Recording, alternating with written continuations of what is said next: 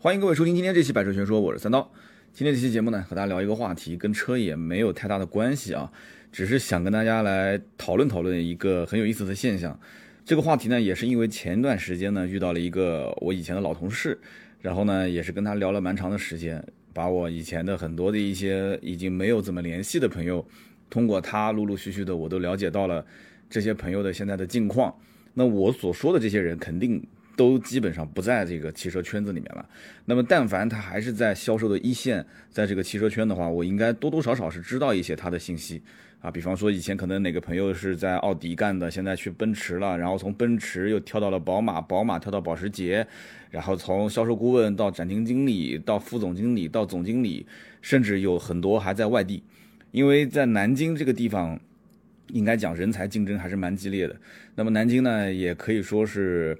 啊，江浙沪这一带的一个汽车 4S 店的这种黄埔军校吧，应该也也能这么说，因为不管你是在苏州、昆山、无锡、常州，什么江阴，还是隔壁的像扬州啊、安徽的这个马鞍山啊这些地方，那多多少少都能看到一些总经理是南京人啊，真的是这样。那么这些人呢，很多甚至有的就是我以前的同事，那么他们因为在南京啊，就各种各样的原因，有的是集团里面的调派。集团可能，比方说像什么中升集团啊，像这些上海的永达集团啊，包括南京的一些在江苏还有很多分公司的一些集团，他说调就调。今天你可能在这家店销售总监干得好好的，他明天在可能常州拿了一块地，在常州开了一个分公司，开了一家 4S 店，立马就安排你过去做总经理。你说你去不去？销售总监一年拿个二三十万吧。总经理一年拿个四五十万，而且这只是账面收入。你想，一个新店开业，这里面涉及到多少的啊重建啊？我所谓的重建，不是说这个工程的重建啊，我指的包括人脉关系的重建啊，利益关系的重建。所以很多人是愿意去外地的，但是呢，到了外地之后，可能会出现一系列你不可控的一些问题点。那么我身边目前还在外地继续待着。做总经理的，或者是至少是销售总监以上职位的，呃，应该还剩那么四五个人吧。以前我所知道的，在外地做这些管理层的，就中高层管理的，起码有个十几二十、十几二十个人，陆陆续续也都回来了。那么也不是太远，基本上也就是大概高铁动车一两个小时的这个路程，也呃肯定是考虑到家庭嘛。这些人跟我也岁数差不多了，很多都是。可能干五天，然后周末两天就直接坐高铁就回来了。有的时候周末一天回来了。那么讲白了就是一句话叫赚钱啊，就一两个字就赚钱。南京人可能喜欢讲叫苦钱，可能很多外地人不太喜欢用这个词。有很多人觉得说为什么赚钱要说苦钱？有一次我跟几个外地朋友在一起吃饭，我说哎呀，我们这两年苦钱不容易啊。哎，他们说很奇怪，为什么你们要说苦钱？就是可能南京人啊，他这种心态。就是赚钱的这种心态，就可能本身也不太容易，所以从一个基层打工者的这种眼光去看待整个社会的这种消费层面，我估计很多人都认为赚钱不容易啊，这就是在苦钱。那么今天这期节目，我觉得这个话题呢，还是围绕着汽车的一些事情。那么我上期节目很多人觉得，哎，反响还蛮好的，说来也 也不怕大家笑话，上期节目是真的时间太赶了，我也是出差回来以后。我想好好的聊一款车，但是我要好好聊一款车，我会做很多一些准备。但是呢，这个时间比较紧，然后那个周末嘛，大家都懂的，对吧？我第二天不是去了这个海底世界 睡了一晚上，那前一天有很多事情要准备，所以因此呢，就急急忙忙的就说了一期。结果那期节目大家还觉得说不错，对吧？我说我为什么总是有换车的想法？那么今天这期节目呢，也没怎么准备，因为今天我人在上海，我现在在上海的。这应该是在扬子江的旁边，这是什么江啊？反正我看这边是写的是扬子江，我也不知道在什么地方啊。那么在这个酒店里面给大家去录这期节目呢，我会说到一些我身边人的故事。那么因为涉及到一些真人真事，所以我把这些人的时间、地点、人物名字呢，肯定都要隐去嘛。所以我希望这期节目呢，给大家也是做一个抛砖引玉啊。为什么呢？因为这里面涉及到。有一些是我悟出的比较粗糙的一些做人做事的道理，然后还有一些呢，也是我混得不好啊，就是说我失败的一些经历。我觉得说很多成功的这些案例给大家，大家都没办法去复制啊，因为每个人的这种成功的路都不一样，包括我也不算是很成功了。现在目前这种状态也只是做个自媒体，对吧？带着一个车行卖卖车。但是呢，这两件事情是我比较擅长的，在我擅长的可控的这个领域当中，我做的事情呢，最起码不累。就可能他的累，但只是表面上身体上的累，但是他心里面不是特别的累。有很多人看我现在的这个工作状态，就觉得说不可以理解啊，为什么呢？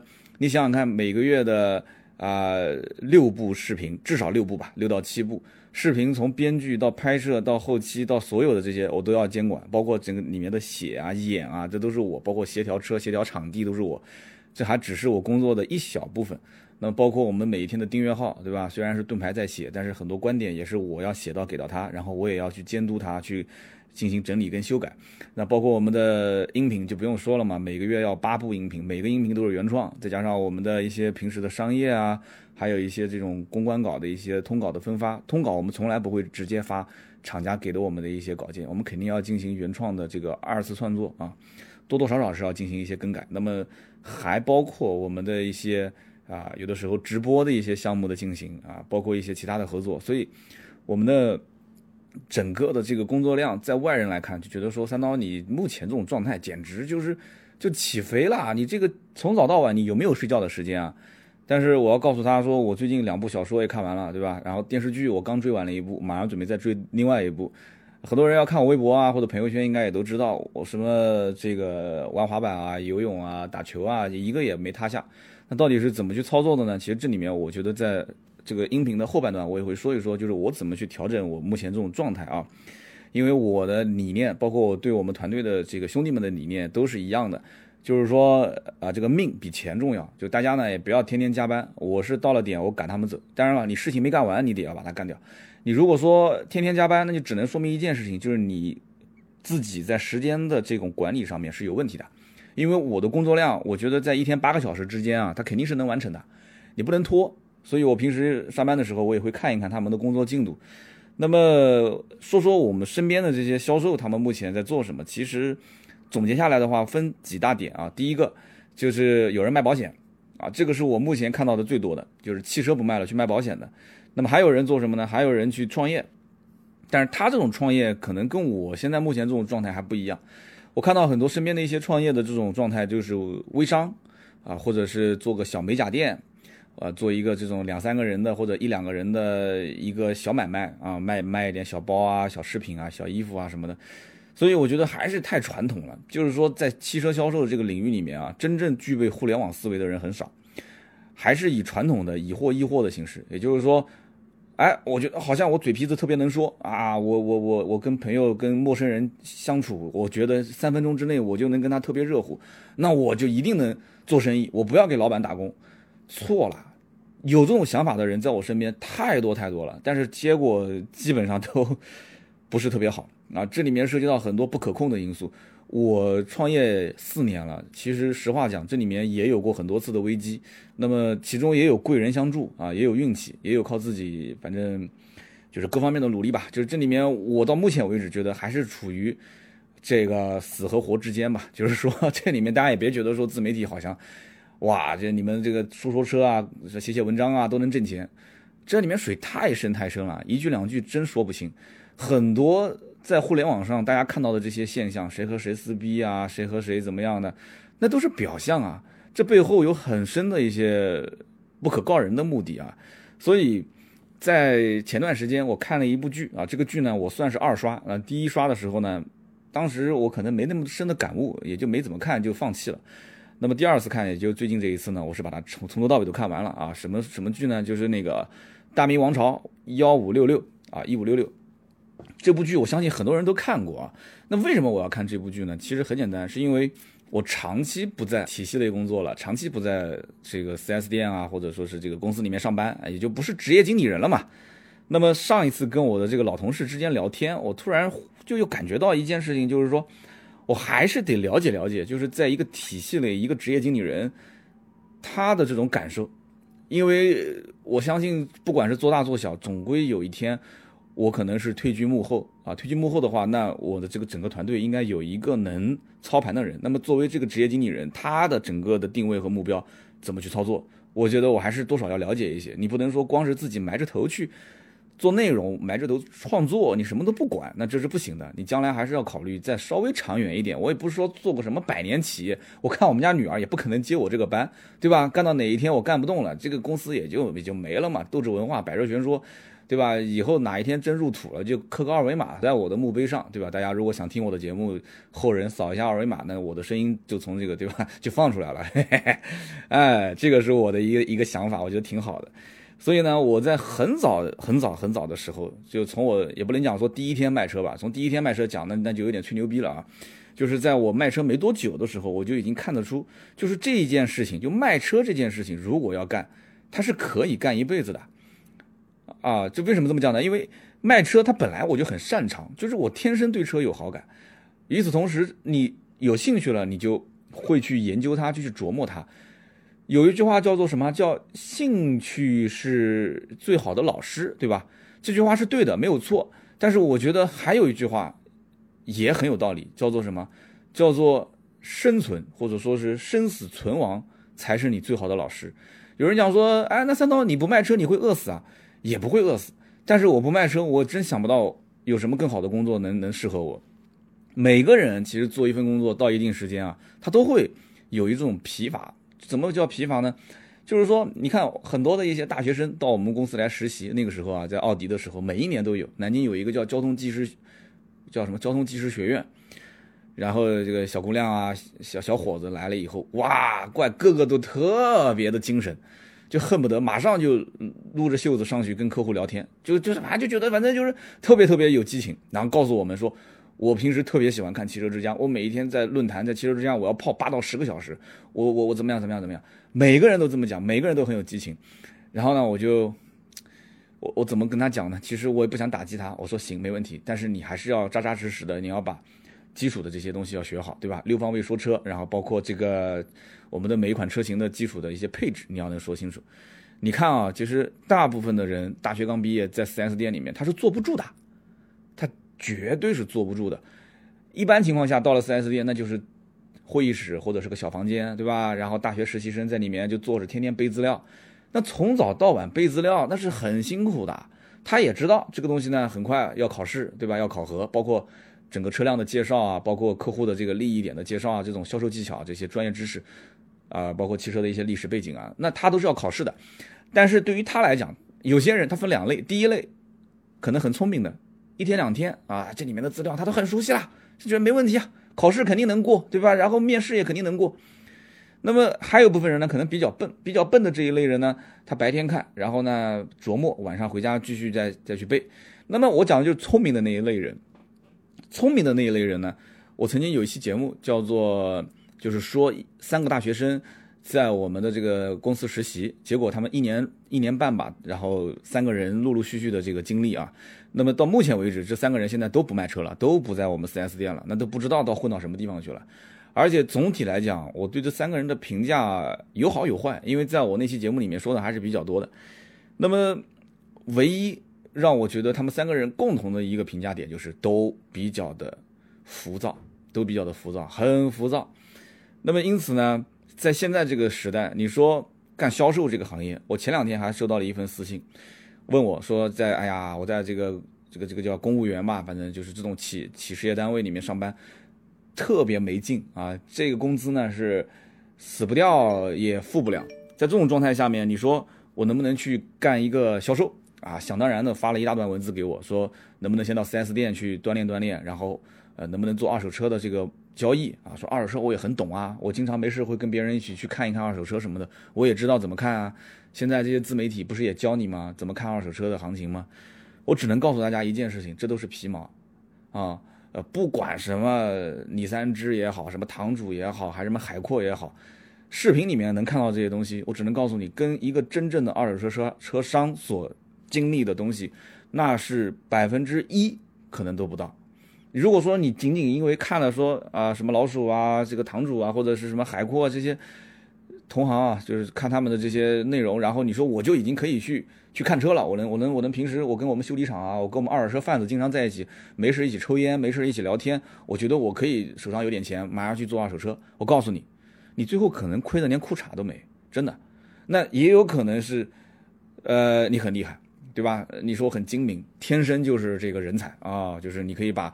别的同行都给耍得团团转，那我服气啊！但这种人，我估计我不说百年一遇吧，但是我起码身边这么多这么多，一个比一个认为更聪明的这些老板，都有栽跟头的，真的，比我聪明的，比你聪明的人多的去了。在中国最不缺的就是聪明人，干了十几年二手车的，在南京特别有特别有名气的，我就不说是谁了啊，经常上电台的这一位，当年曾经都被北京来的一个骗子。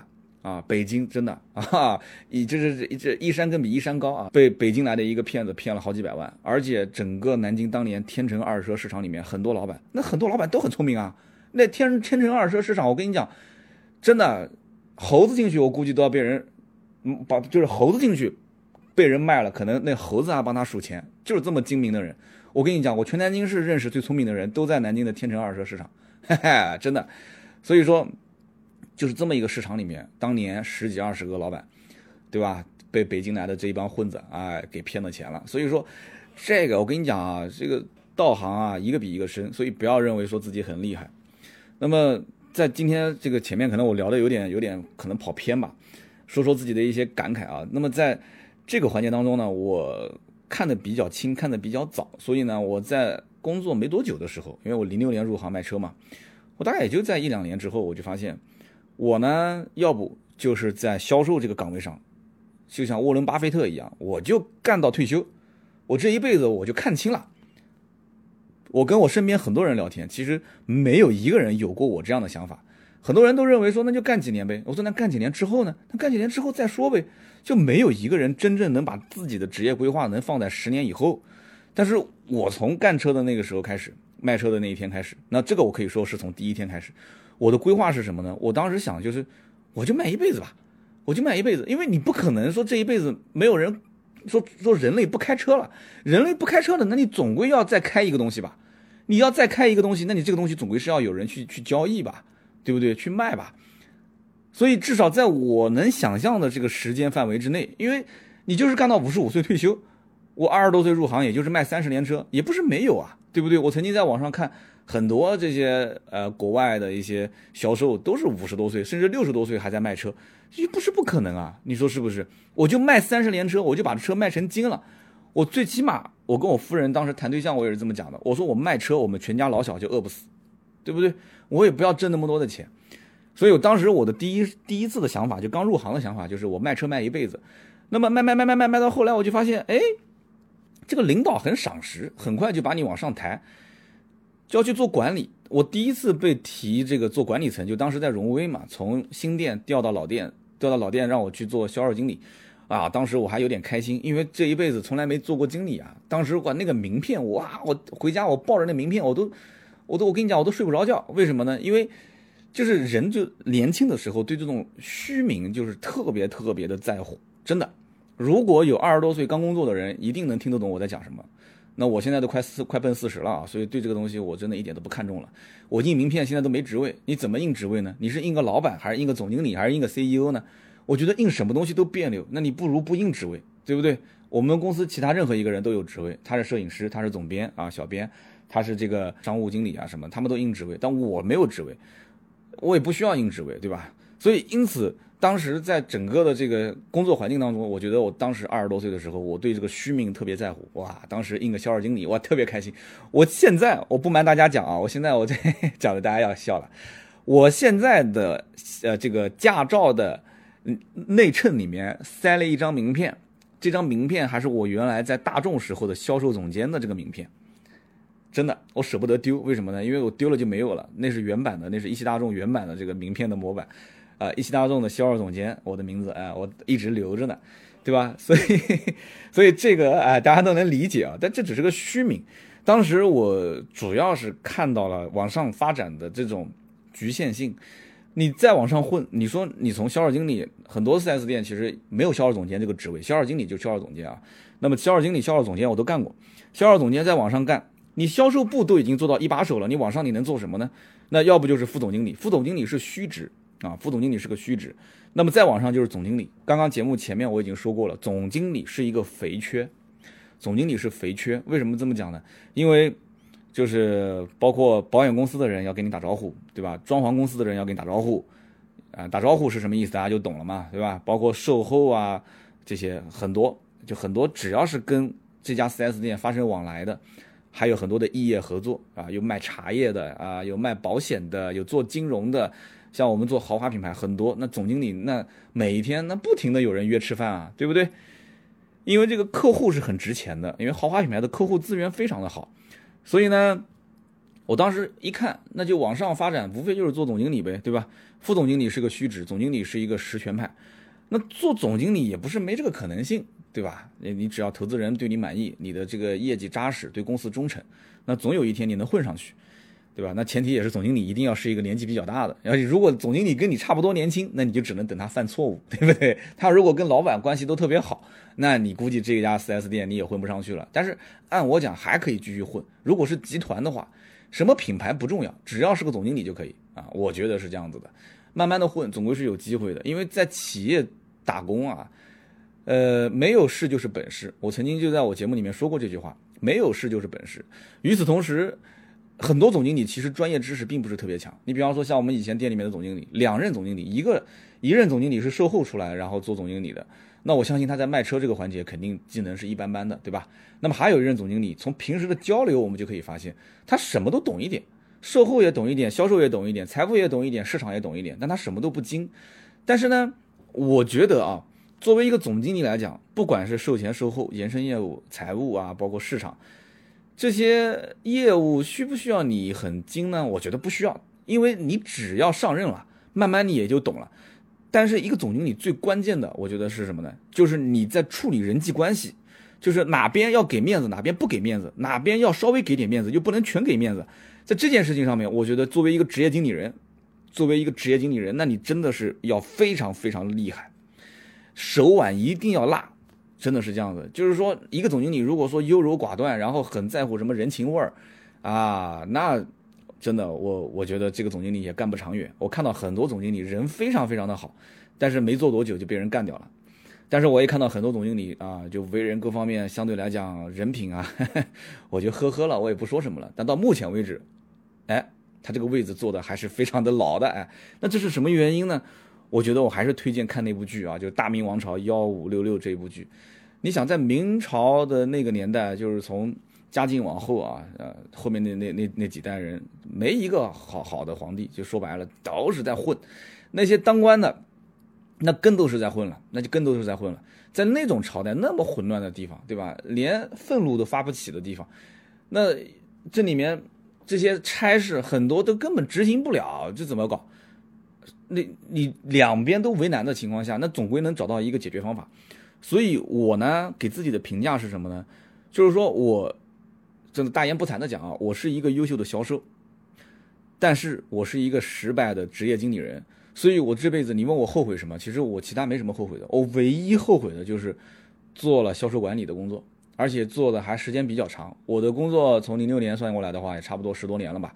我十多年的经历当中，一半是在卖车，一半是在做管理。我觉得我做管理的那几年，我很不开心啊，真的是很不开心。我最后走，其实也是因为是在这个做管理的过程中，我放不清自己的这个位置，啊，摆不正自己的位置。有人讲说啊，你摆不正自己的位置，那你当年是怎么回事啊？我告诉你怎么回事，其实得罪了直接领导了，就是你直接汇报的领导，总经理嘛。啊，我曾经有一期节目，我也是详聊过这一件事情。对吧？总经理要把二手车，啊，放在这个公司的院子的正门，然后呢，销售总监不让放，一个是你的直管领导，一个是你的同级领导，甚至于按道理讲，他还比我高半级，那我应该听谁的？啊，作为一个优秀的职业职业经理人，你应该怎么做？所以，我我说我真真的这个。电视剧啊，看的有点少。当时要如果早一点看这部剧的话，早一点去悟出这中间的道理，我现在应该还在 4S 店混。而且我觉得，按照我的悟性，如果已经那么早能悟出这个道理的话，我应该能在那个位置上还能混时间比较久，啊。所以讲白了是什么呢？就是想做事情。那个时候我的想法就是我要做事情，我要把这件事情做好，我要按照我的想法把这件事情做得尽善尽美。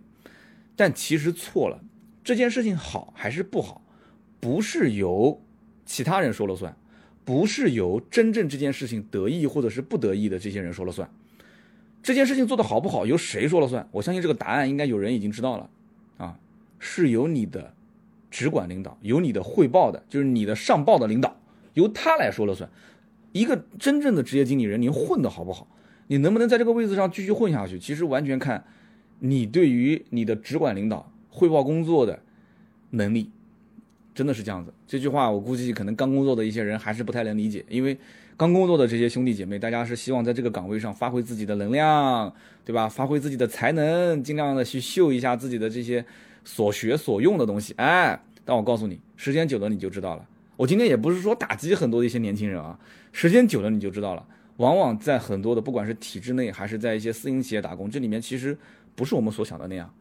我们同事当中现在做保险的有很多，那么他们做保险，我觉得有很大的一部分原因是在于什么呢？就在于原来因为我大部分的同事都是做豪华品牌，哪怕就是以前卖荣威啊、卖大众的，很多也后来去到了豪华品牌。就是说他们原来在 4S 店的时候，他的手上的客户资源非常的好。你这样想，如果你卖了大概三到四年的车啊，我们就算是四年的车吧，这四年的车基本上你每一年，我们按一个月卖个十台左右，一年就是一百二十个客户，这一百二十个客户是你见过面，而且你把车亲手交到他的手上，你们俩至少有过单独相处，呃，最起码单独相处四五个小时要有吧，对吧？从你带他见面、看车、试驾、价格谈判。呃，你不可能来了就定吧？第二次再来看车，再谈价格、签订单，然后帮他提车、交车，就是这一百多个人一年啊，应该讲对你，最起码你说你的名字，他有个印象，就一百多号人。那么这只是成交的，还有没有成交的？我们就按照比例算，没有成交的至少还有两三百号，对不对？这个成交概率非非常高了。按照一个销售顾问正常的成交概率，能有个百分之十就算相当不错了。你要按照一比十这种比例放呢，那有点夸张了。我们按照一比三吧，那也就是说你至少还有三百来个，这是你手机号码或者是微信存在自己的手机里面的。那么也就是说，一个销售员一年手上应该能积累大概三四百个能接触到的用户。我们且不管他是不是买车的啊，三四百个，那么干个四年左右，手上应该至少有一千来号人。这一千来号人，大部分都是当地的。因为车这个东西还有一个属性，就是它的区域性比较强。你很少有说南京人卖车，结果卖给一个北京的，卖给一个山东的，卖给一个新疆的，这是不可能的吧？绝大多数肯定是当地的。现在很多的品牌还限制不允许在外地销售，所以因此，如果卖的是当地的一些客户的话，你想，你这一千来号人，这一千来号人其实就是你在当地的一个人脉的关系。虽然这些关系他不一定能帮你的忙。啊，可能你小孩升学啊，或者是你遇到家里面的一些什么为为为难的事情，可能公检法你需要找人帮个忙，他不一定能帮得上你，但是起码你报你的名字，你说我是之前在奥迪接待过你的小豆，哎，他一听啊，我知道你是谁了，他有个印象，但是这个也比陌生拜访要好吧，对不对？你你比如说敲人家门，或者在路上遇到个陌生人，你说你好，我要给你介绍一下保险，那这个难度太大了，所以这个我觉得稍微最起码有一个能敲开他的这一扇。这一扇窗户啊，敲门砖你至少是有了，一千来号人。我的手机里面有多少人呢？我的手机里面手机号码啊，留存的手机号码四千多个，将近五千个啊。那么这有人讲，那你什么人都记对吧？门口卖菜的老大爷你也记，还真不是。我这手机号码四五千号人当中，随便你拎出来一个，姓谁名谁住什么，家里的地址，呃，包括他的工作，甚至他老婆的工作，他的父母是做什么的。呃，家里面开什么车，甚至住在哪个小区啊，或者反正就这一些信息，我基本上大概我都能说得出来。当然，我现在也不可能天天跟他们联系了，也逢年过节发发微信啊，或者是短信啊这些。那他们至少你提到我的名字，他们都还知道。所以这就是当年我卖了这么多年车积累下来的这些关系。但是自从做了销售管理之后，我的人脉的资源拓展其实啊下滑的非常严重。真的，这一点我觉得要给大家提个醒，就是干销售和干管理这两件事情，一定要知道你自己的目的是什么。我觉得我走最错的一件事情就是做管理，我不适合做管理，我的性格不适合，我的能力也不适合。所以因此，当时在我判断我自己的时候，做了出现了一些小小的误差。当时如果我做管理做的不是特别好的情况下，我要是我要放下我的包袱，我我在这家店，你想从管理层再去回到卖车这个岗位，那基本上是不可能了。那你这是属于打你的领导的脸啊！因为领导赏识你，才把你拉到了销售管理的岗位上。你现在说我不要，我不做管理，我不要，那你这不是看不起他吗？对吧？那就说明他的领导能力不行，那就说明他的眼光不行。所以，如果要想干销售，你想不做管理，那就是说把这份工作辞掉，去其他的 4S 店去投份简历。那去了以后，人家可不管你是谁，对吧？那么在那个地方，你继续去卖你的车。那么领导怎么提拔你做管理层，你都不干。你说我就卖车，你要提我做管理层，我就辞职。你有这个魄力，那你厉害，我佩服。当年我我放不下偶像包袱啊，呃，还是比较图虚名的啊，比较图虚名。结果升任升任销售销销售呃销售经理、销售总监、二手总监、DCC 网络营销总监，哎，真的没意义，真的没意义啊。虽然讲我说这个东西呢，可能也不一定是对的，因为在管理层呢，我也学到很多东西，但是呢，我不适合，真的不适合。那几年的时间，很明显的发现，我的电话也不多了，我的这个人脉的增长也开始变慢了，转来转去都是一些老客户找我啊。我平时接触到的这些人啊。就是销售如果没出问题，这个客户是不可能跟你认识的，对不对？销售价格申请不下来了，销售的这个车子卖出问题了，客户投诉了，吵架了，掀桌子了，就擦屁股的事情，我过去处理。在处理的过程中，有一些客户觉得说，哎，你这个领导挺会说话的，哎，你这领导为人处事都不错，甚至于可能在南京当地，对吧？我一听口音，哟，你是福建人吗？你是在这边是做什么的？他说我是做钢材的。哎呀，钢材，李老板你认识吗？哎，我认识，哎，他那个，我说 A 六是找我买的，哦，呃，就熟了，买加个微信认识一下，对吧？出去可能请你吃一个海鲜，哎，呃，然后时间久了，大家就混熟就认识了。但这种，对于像我那种一天卖车要接触四五个客户，一个月要接触可能上百个客户，最终成交十几个客户，对于这种概率来讲的话，那真的，我可能我我一个星期做销售接触到的人，比我一年做管理接触到的人都要多得多。而且你不去秀你的专业知识，你不去跟他沟通，你不去跟他交流，很多人他不一定能接受你这个人。而且当他是在因为问题投诉的时候跟你接触的时候，他也不太会能能接受你这样的一个人。所以说，当年我在看我的身边的这些，就是现在已经离职了，不管是卖保险还是创业做微商啊，包括还有一些人现在是做培训去了，就是给 4S 店做培训啊，或者到厂家给一些这种第三方，呃，他是第三方公司嘛，就是帮一些。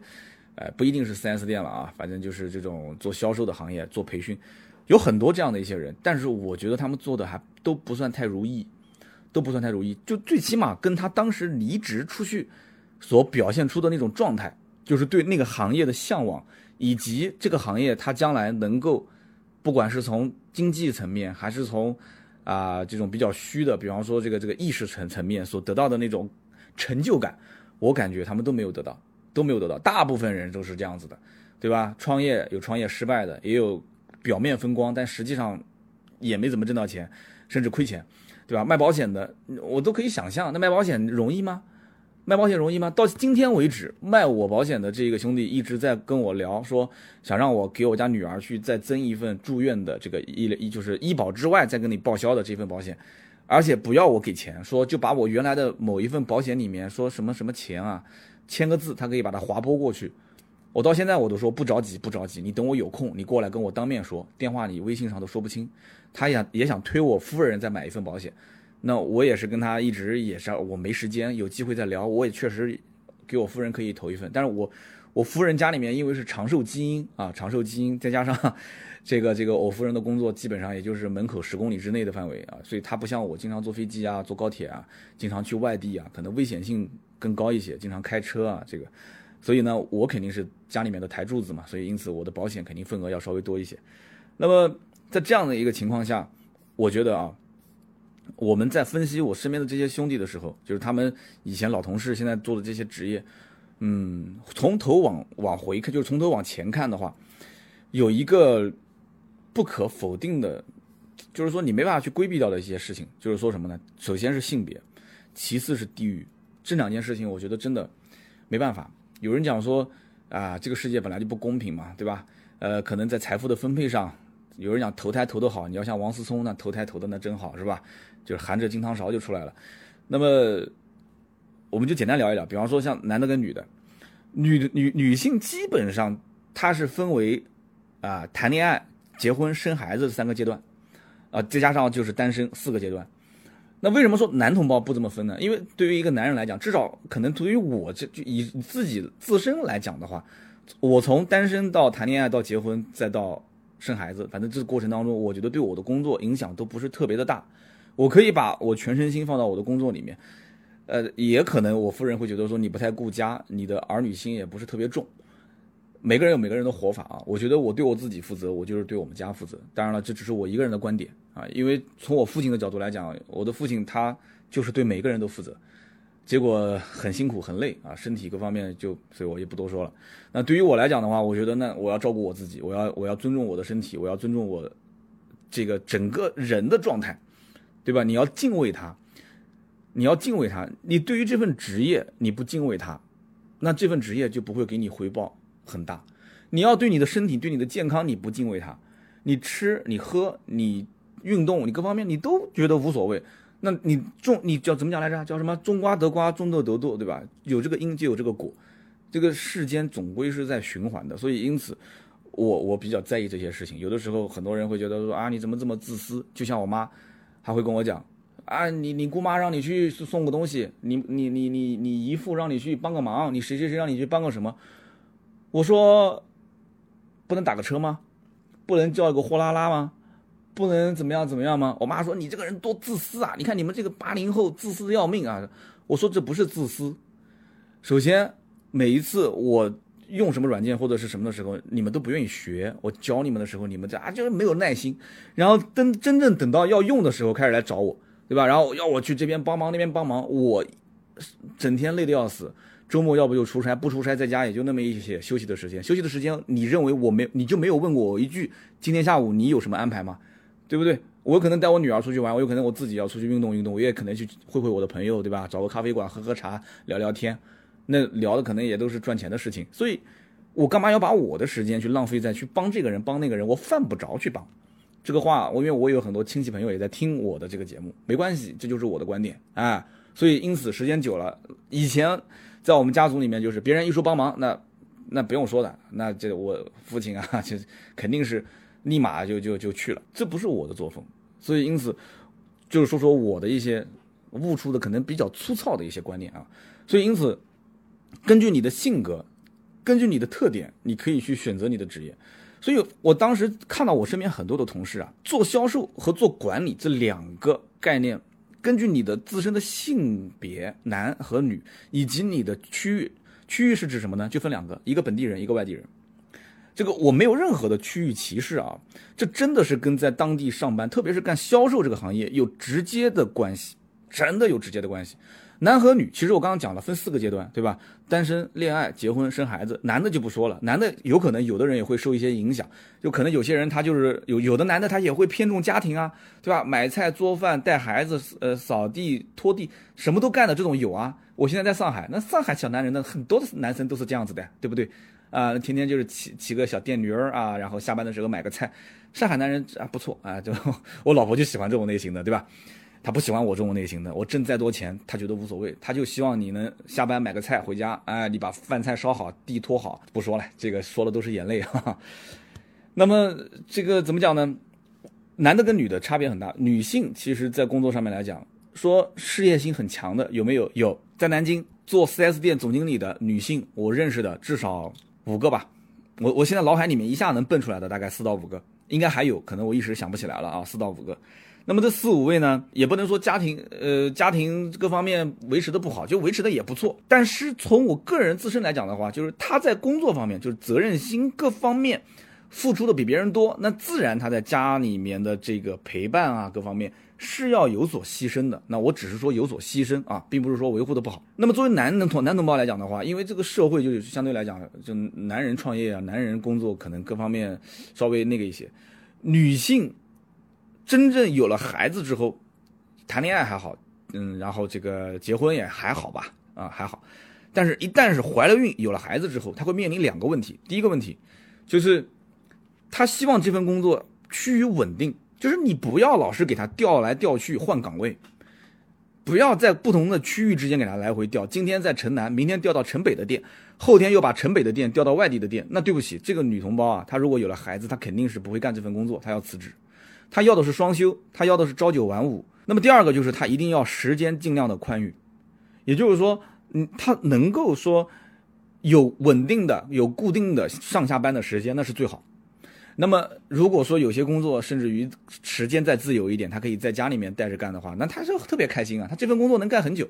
所以生了孩子之后啊，很多女生都是就把这个心思都是放在家里面了。男生可能还稍微好一点，所以男女在干销售这个岗位啊，我觉得差别还是蛮大的。就我讲的是一线销售，因为我刚刚前面提到很多店的店总，这个店总其实已经是混到了销售高层的这个管理职位，他这可能管理职位对于性别来讲还不是特别有要求啊。有的这个女性的中高层管理，她手更辣一些。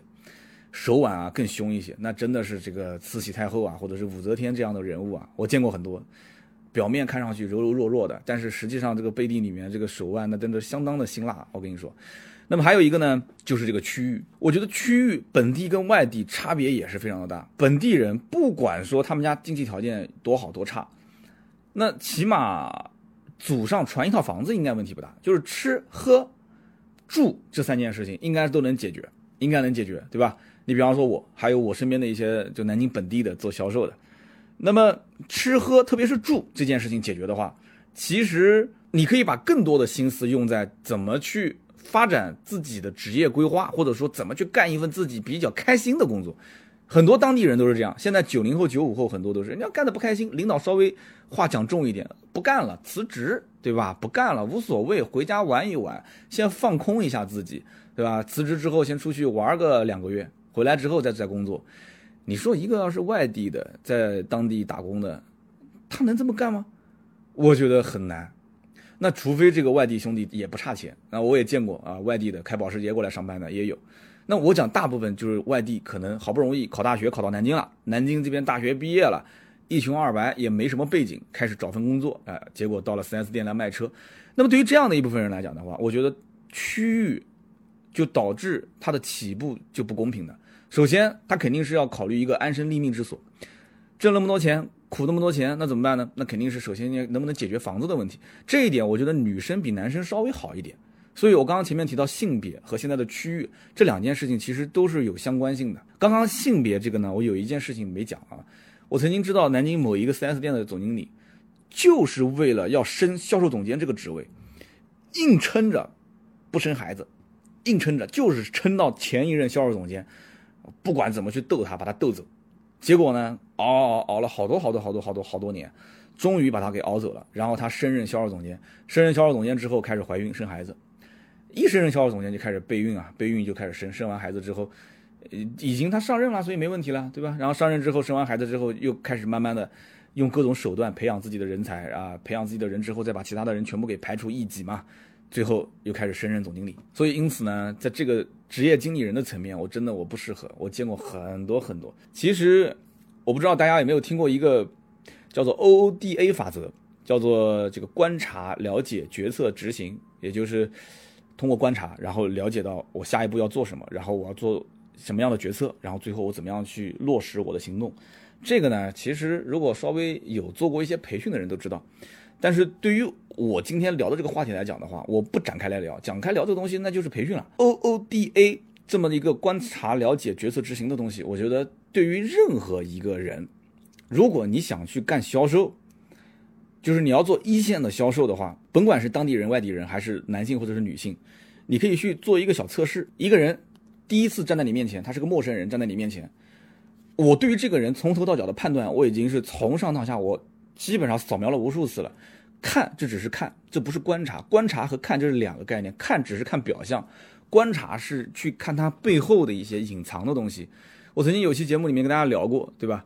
叫远看头，近看脚，不近不远不近看中腰。男人看表，女人看包，对吧？这里面涉及到男生跟男生之间啊，男人看对面一个陌生人的话，一般是只看气场，不看细节。但是女性如果见到一个男生或者见到个女性的话，她他看人肯定是先看细节，就男女之间看人的角度是不同的。我要如果看到一个男生在我面前，我我看他的这个面相啊，就我喜欢看面相，我看他的面相就很凶。两句话一聊，我发现这个人呢又好像很谨慎，很不太愿意交流的这种，那我基本上也把我的这扇窗啊，我也慢慢的合上啊，真的不太愿意跟你这样的人去交流，对吧？你不交心，那就不交流，对不对？那我跟旁边一个人聊天，发现这个人很很放得开。呃，也不能讲说单纯吧，就是说很放得开，很很善于交流。那我们俩之间可能在气场上就很迎合，我们就可以去啊放开来沟通。那么女生一般不是这样子的，女生一般是先看，细节啊。女生看女生可能先看包包啊，先看鞋啊，先看她的一些配饰啊。看他男生的话，先看男生的发型啊，看他的指甲啊，他会看很多很细节的东西。通过这些细节，他会判断这个男生的品味、他的财力、他的实力。然后你一开口，他就开始判断啊，你的这个，对吧？这个可能你的那个素养各方面。所以女生是看细节，而不会说针对他的感觉。女生的感觉来的都比较慢，她是慢慢来的。所以说，你如果想搭讪一个女生，不要一上来就开门见山的、很直接的去搭讪，先把自己的形象捋一捋，很多细节你整理好了之后，就他已经决定是不是愿意。跟你进行搭讪，愿意给你开这一扇窗啊，哈哈，这个讲的有点跑偏了啊。所以呢，这方面我刚刚讲的这是 O O D A 法则，就是循环 O O D A 啊，就是观察、了解、决策、执行，它不是单一的循环。我可能跟这个人交流，你比方说在销售这个层面，我比方说跟一个客户之间进行交流，啪一上来一聊天，三句话一聊完，我马上就开始判断了，对吧？我开始判断这个他是什么样的职业，他这个年龄。买这样的一款一款车，他家里面是不是有其他的车？是增购还是换购？她是跟她老公来的，还是带着她儿子，还是怎么样怎么样？就通过他的各种判断，他背的包、穿的鞋，甚至他开的这辆旧车，能得到很多有用的信息。这不用展开来讲啊，我们就说从职业角度来分析。比方说，我遇到了一位斯斯文文、戴个眼镜，两个人讲话吧又不直接，绕来绕去的啊，明明想看一个什么车，偏要跟我绕半天。那么我就跟他聊聊聊聊到最后，我会说，哎。我说二位，我听你们这样 这种讲话这种很有很有很有素养，其实我心里面想说讲什么鬼东西啊，简直就是绕弯子累死的了。但是我嘴上肯定会说二位这么很有素养的这种交流方式，我觉得二位是不是呃大学的教授啊？其实我心里面觉得你要能是一个小学老师就不错了，但不行，你一定要说是大学教授啊，正教授还不是副教授。你销售，你心里想的，你不能嘴上说，对不对？所以你要放大，要夸他。他说啊，我他说你猜的真准，我们是老师，啊是老师，你就不要多问了。他万一是个小学老师，你这说多了也不好，对吧？他可能是个中学老师什么的，是中专的老师都有可能。哦，是老师，你只要猜对就行了，那说明你厉害，对吧？那你或者给两个方案，你说你们是老师还是或者是公务员啊，或者怎样？哎，就基本上这个判断不太会错。那么一旦对方如果肯定了你的猜测之后，那么后面你跟他之间的交流就可以切换成一个频道，这个频道一定要跟他，跟他的这个交流的频道是一样的。我刚刚前面我好像以前节目里面我也聊过，就是说如果他是个老师，那我在跟他交流的时候，我的气场就不会调得太大，我会以一个学生的姿态跟他沟通，跟他交流。我曾经说过嘛。销售最怕遇到的三个人，一个老师，一个叫呃，一个老师，一个律师，一个医生，这三个是最怕遇到的。那么我跟他沟通的过程当中，其实就是让他尽量放大他的气场。他说我听，他不他不懂的，他也不会说我真的不懂，他只会说，哎呀，这个这个车子，我觉得啊，我我我认为啊，我在网上看到，我我怎么怎么，其实你知道他讲的东西。其实就是狗什么不通的一些东西，对吧？他的专业素质其实很差，他在网上看的那些东西都是还不知道是哪个什么小软件，这个 什么犄角旮旯或者哪个网友写的一些东西，对吧？就根本没有任何意义。我是专业卖车的，但是你还不能气场太大，你不能立马反驳，因为他是老师，他是教书育人的，他最讨厌的是什么学生呢？就是那些刺头，对吧？那些刺头，他最喜欢的是什么学生呢？他最喜欢就是那些特别听话的啊。特别这个上进的啊，就是专业知识特别好的，所以在这个老师面前气场不要太大，太大他会不爽。与此同时呢，一定要在专业知识上秀给他看，啊，秀专业知识，不要去秀你的专销售技巧，秀专业知识，不要秀这销售技巧。你要让他始终清楚，我是我是卖车给你，啊，我是卖车给你，我不是来让你去学知识的，我也不是来跟你学知识的，你不是来学汽车知识的。你得到他的信任，你就可以开始跟他谈价格了。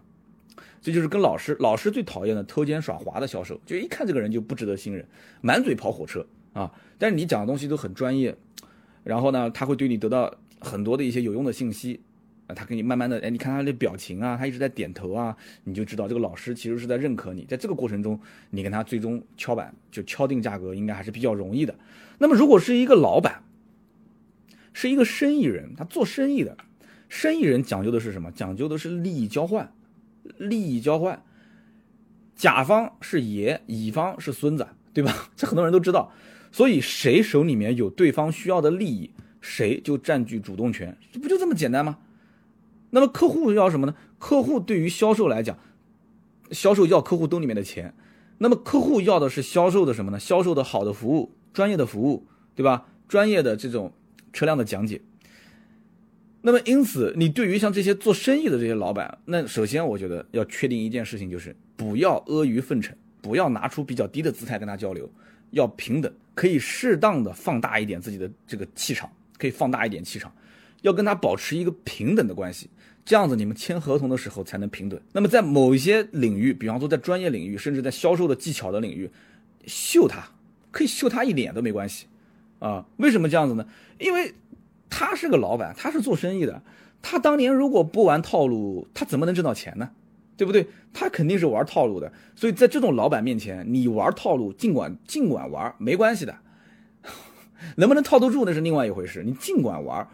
你几轮秀下来，最后他反而对你有好感，他反而对你有好感。哎，讲到这件事情，我觉得啊，这各行各业其实都有一些应对的法则啊，不仅仅是这个医生啊、律师啊、老师啊、老板啊，真的是各行各业，包括开饭店的、做小买卖的啊，你对于这些人其实都有一套不同的交流方式啊。改天不行，我写写一写吧，叫汽车销售三百六十计。什么叫三百六十计呢？就是三百六十行，行行出状元嘛，跟三百六十行各行各业的人进行打交道。作为一个销售，应该怎么去操作啊？如果大家感兴趣，可以留言。啊，今天这期呢，我们聊的可能有点有点长，而且呢，可能我说的也比较散啊，也 也说来说去没说太多。我们这些身边的朋友到底做什么去了？那就这样吧。今天这期节目，我们就说说我在工作中的这些感悟吧。身边的这些销售同事做什么去了？我还准备了几个故事呢。我们改天有机会我们再聊吧，好不好？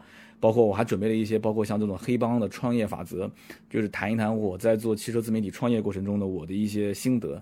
我觉得这可以做两期节目了，就是下次我再说说我的销售的这些同事在做什么，他们卖保险是卖成什么样子了，然后做微商做成什么样子了，然后做培训做成什么样子，这里面都有很多故事啊，然后还有很多的一些在做汽车媒体的也有在做的，但是呢，他是在体制内做，所以呢，他这个人的性格也影响了他有很多的一些故事，很多的一些问题，就改天我们我把它记下来啊，改天跟大家一起好好的聊一聊啊，我真的记下，大家听到我敲键盘的声音了吗？啊，把它记下来。然后，关于我创业的这个黑帮法则啊，我身边这些兄弟们一起啊，目前我团队的一些管理的方式方法，改天有机会，如果大家感兴趣，可以聊一聊。今天这一期呢，没聊车，你也可以当做我是在敷衍啊，做了一期节目。大家如果觉得说呃喜欢，就留言跟我沟通一下；如果觉得说不喜欢，也可以留言告诉我说，还是说车吧，有什么好有什么车好说的。最近的这个呃。沃尔沃的叉 C 四零是吧？可以说一说，还有几款新车陆陆续续年底都快要上市了，也可以好好的聊一聊，没关系，也可以跟大家去沟通沟通。我现在在上海，在跟大家呃在参加一个名爵的活动啊，名爵的这个荷尔蒙的一个活动，那么有机会也可以跟大家聊聊这件事情。那么过段时间呢，会说说我去沈阳参观了宝马工厂的。相关的一些所见所闻啊，非常有意思，希望大家呢也能够多多的支持啊，多多点赞跟转发。那么好，今天这期节目就到这里，下面是我们关于上一期节目的互动环节。上期节目呢，我们聊的话题是我最近呢一直有换车的 想法，这个话题呢，结果引起很多人的共鸣啊。我估计很多人最近都有换车的想法，哪个男人不想换呢？对吧？换车换房那个什么，嗯。那么这个换车呢，我其实并不是一个说。像大家讲的说，三刀挣到钱了，现在膨胀了，所以要换好车。我并不是这样的一种想法，而是说我希望这个车子啊，它没毛病，然后呢，它又能在面子上呢又照顾我，同时呢又很省心，又很有操控啊，或者是豪华啊，或者是啊科技啊，反正就是你想的特别多，你恨不得这个车子什么都有。每个人都一样啊，五万块钱的时候买车也有很多要求，对吧？十万块钱买车也有很多要求。等到我后来预算三十多万的时候，对吧？选个奔驰 C，虽然说现在经常有一些地方坏啊，这个索赔啊，但我仍然又爱又恨。到目前为止，其实奔驰 C 还是我在这个级别当中三十来万上下能看得到的颜值算，不说最高吧，起码也是能排进前三啊，能排进前三。你要让我再选一次，我可能多数最后还是鬼迷心窍选了奔驰 C。所以呢。上期节目聊这个时候，有人讲说三刀你要换保时捷啊，你要换雷克萨斯 ES 啊，只是想想而已啊。这两天我在开我车的时候，就做完这期节目之后，我再开我自己的车，呃，心态调整完之后，我觉得好多了。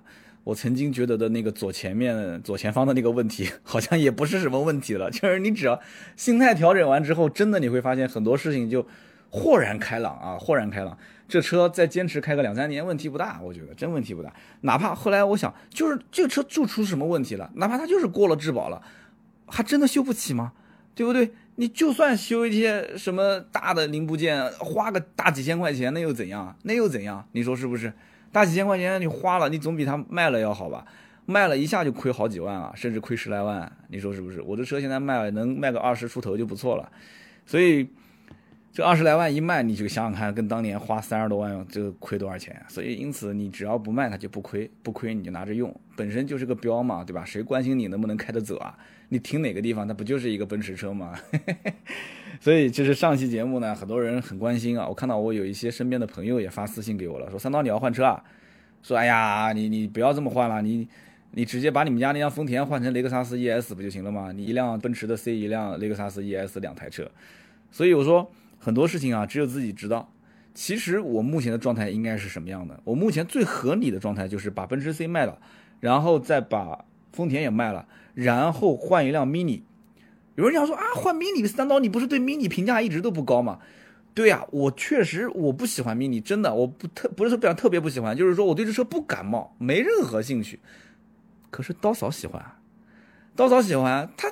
他特别喜欢啊，但是他又不好意思跟我开口说他要买这个车，但是我知道我要买他一定很开心，而且他不开大车，他只开小车，家里面现在又不需要用车，所以在这种情况下，你告诉我是不是应该把丰田卖了，把奔驰 C 卖掉，然后换个 mini，换个 mini，平时我开我不开他也能开，这个车子小嘛，他很适合开，家里面说实话也没什么跑长途的需要，真的跑长途，后面那栋楼我表哥两辆车，对吧？一个五系，一个 Q 五。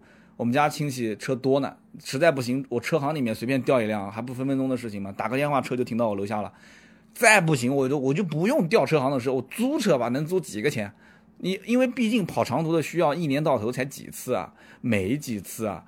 真的，我只是懒得去借。想借的话，什么奥德赛啊、爱丽绅啊、G L 八啊，这些都能借得到，这太简单了。所以，我老婆讲的没错啊，说你。可以考虑卖一辆，但是心里面又觉得亏。你卖了的话，南京万一哪一天限牌的话，我毕竟手上两块牌照嘛，对吧？哎呀，人就是纠结。好，看看上一期节目的这些评论吧。第一位呢叫做波斯啊，还是叫普斯还是波斯啊？波斯的爸爸啊，因为我以前有一个同学就姓这个，我们喊他博啊，叫博什么博？萝卜的波，波斯的爸爸，他说。三刀这次录音是不是在家里面听到了好几声的鸟叫啊？只有创过业的人才真正能体会到创业的艰辛。不到生死攸关的时候，不要妄议人性的美丑。我觉得三刀的节目和听众共鸣的概率更大一些，比现在的一些什么这个露大腿说车啊，描龙画凤说车，佛系平淡说车等等要好得多。另外呢，就是最后提到的一个问题，就是讲当时一个汽车厂的这个员工，他说关于制造品质啊这方面，他说关于这个最后一个问题呢，我不是特别赞同。起码在消费品这个领域，尤其是大宗消费品，成本定价影响真的还有那么高那么大的比重吗？哪一家的产品可以在呃有竞争力的价格上做出保障，并且满足产品的呃需求？就是满足消费者的这种需求的产品，同时还能保证有利润可赚，那就是最好。那么至于说成本啊、费用啊这些，这不需要消费者去考虑，呃，不需要去市场去去帮他承担，这需要厂家自己去解决这个问题。所以呢，啊，说最后祝三刀事业顺利，家庭幸福。嗯，我可以理解，我可以理解。其实上次留言的那一位听友啊，从他的这个留言当中啊，他就是说他是主机厂的。那么辛辛苦苦看到一辆车从零配件的装装配到最后下线到上市，说大家都很辛苦，但是最终呢，可能一个自媒体十几分钟时间就把这个车说的一文不值，对吧？说的一文不值。我当时想开玩笑，但我不，我上期节目忍住了。那今天既然是互动环节，那我就开一个玩笑吧。那把这个车说的一文不值，多数是什么呢？多数是没充值，啊，多甚至就是他以前充了，现在没充。有一些媒体是会这样子，其实从我的角度来讲的话，跟我们合作过的品牌，嗯，也不算少吧。但是好多品牌其实跟我合作过一次之后，可能一年两年都没有再合作，我都能理解，很因为很正常。在整个的自媒体的领域，现在，对吧？视频还是占主导地位的。那么在视频的话，主流的就是那一些媒体，那么在图文的话，那上百万的这种大号也有很多，对吧？阅读量动不动就是破十万加的，所以图文视频这两个渠道基本都是被一些大的给垄断了。那么在音频这个领域，虽然我流量还可以，但是音频毕竟对于汽车品牌来讲的话，可能它不算是一个主力的投放渠道，不是一个主流的投放渠道，甚至于早年根本没人会想到说，在互联网的平台里面还能出一档音频的网络的节目。要如果投电台的话，那就是投 FM 啊，对吧？各个区域地方性的一些投投放。所以呢，呃，上期节目我不太好意思开这个玩笑啊，因为上期节目里面涉及到说这个，呃，兄弟他本身是个主机厂的，他的角度他就是这么想的啊。所以因此我看到也有不止这一位叫波斯的爸爸在留言，其他人也是也是这么留言的，就是说你这么讲我不认同，对吧？你说斯柯达的在品控比大众没有那么好，大众的车子出来之后。对吧？然后你说他就值这个钱啊？我不允许你们这些媒体这么去讲他，那还算好，他没说我。因为上期节目我也讲了，我在整个的这期节目当中，相对的是从我的观点出发，就是我认可大众它一些好的地方，比方说在底盘的调教啊，啊，比方说大众的车基本上动力都还是不错的，对吧？比方说在外形和内饰的设计上面，虽然讲审美疲劳，但是你仔细看一看，中国人其实对于一辆车的这种。审美观啊，其实是被大众培养出来的，这个话一点都不夸张，所以它就是一个最正统的社会的共同的主流的价值观，哎，这个话没毛病啊。所以因此呢，上期节目这一位听友的留言，我看到也引起很多人的一些共鸣，在留言去进行交流。所以呢，这位听友所讲的就是说这个产品啊，它的成本啊，你怎么去控制它，怎么去让它的这个利润去支撑它，打造一个爆款的产品、优质的产品，同时让它价格变得更低。这就是你应该做的事情，对吧？那你把它定价定得高高的，配置也不是特别的给力，合资品牌去进行对比的话，结果发现，哎，你好像还是缺胳膊少腿啊！我讲的缺胳膊少腿，就是指配置一般般啊。在这种情况下，你让谁去买单？我其实觉得啊，大众这两年出的新款车型，大家仔细看，配置已经比以前好太多太多了。大众以前的很多车，那起步的那个乞丐配置，那盖的简直就是真的是盖中盖啊！我跟你说，这两年已经好多了，也是被包括像日韩系品牌，包括合资品呃自主品牌的一些车型，竞争性陆陆续续的变强之后，大众也开始意识到了一定的危机。而且你不这么去操作的话，经销商也会在后期的让利的部分把它弥补回来，对吧？优惠一打折两万多，一打折就是一万大几，甚至三万，我的天！那经销商不挣钱的话，那早晚是要出问题的。好，这一位叫波斯的爸爸。接下来我们看一位听友叫做海南岛民幺二六啊，海南岛民幺二六，他说，呃，三刀，我是宝马三二零 i 的车主，前年十一月份买的，前年就是一六年啊，那你买车比我稍微晚一点。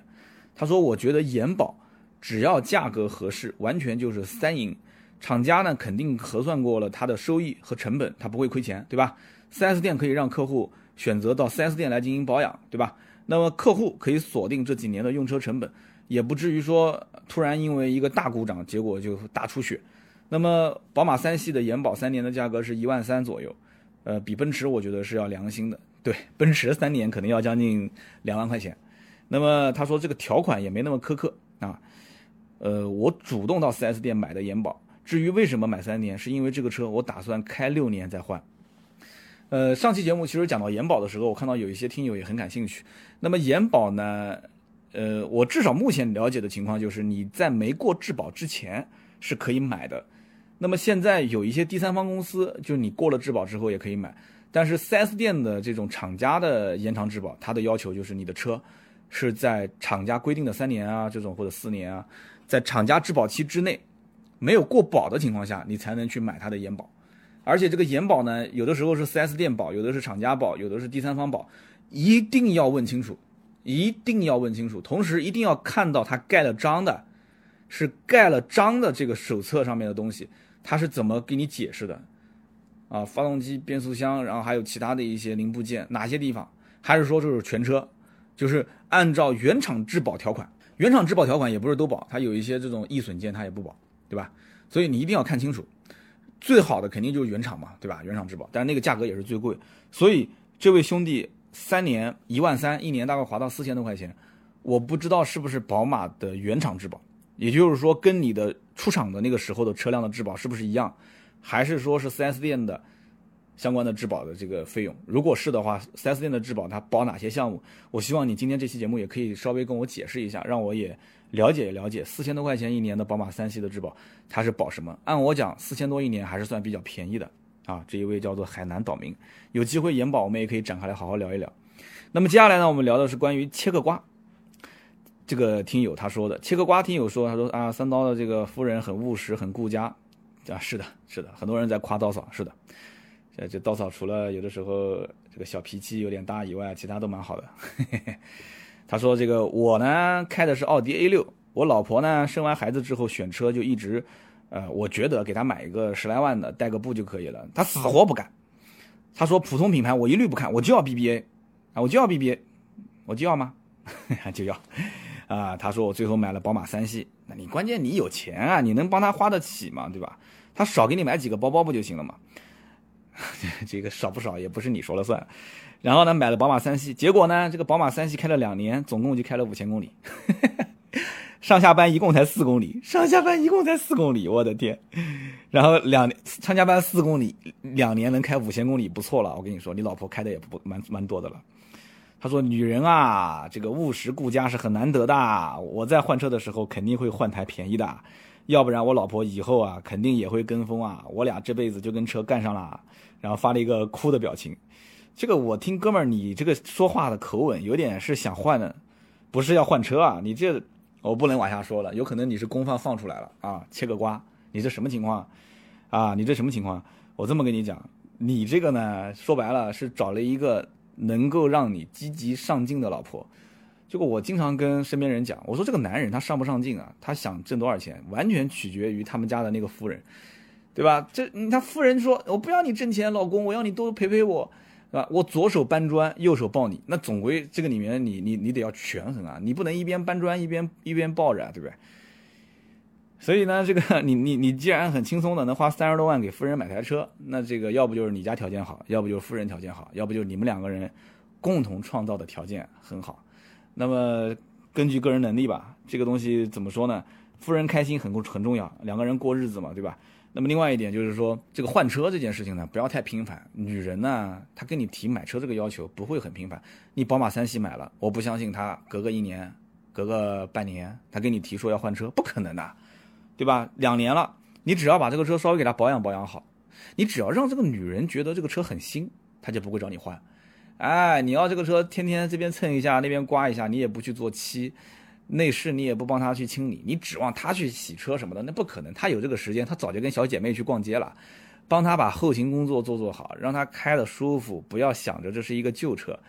我觉得最起码一台车帮她撑个四五年、五六年，应该问题不大啊。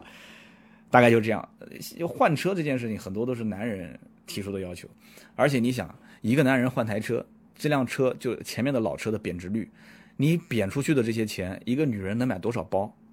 哎，你这么一想，你心里面就平衡了啊，这个叫切个瓜。那么以上的三位呢，就是我们上期节目的三位的幸运听众。那么大家如果听到的话，可以通过喜马拉雅的 APP，然后点我的头像，私信我你的姓名、电话、地址啊，你的联系方式。我赠送您一瓶价值一百六十八元的由芥末绿赞助的燃油添加剂，啊，送给你，非常感谢。好，再次感谢各位老铁啊，一直听到我们节目最后一个多小时了。那么希望大家多多参与我们节目的互动。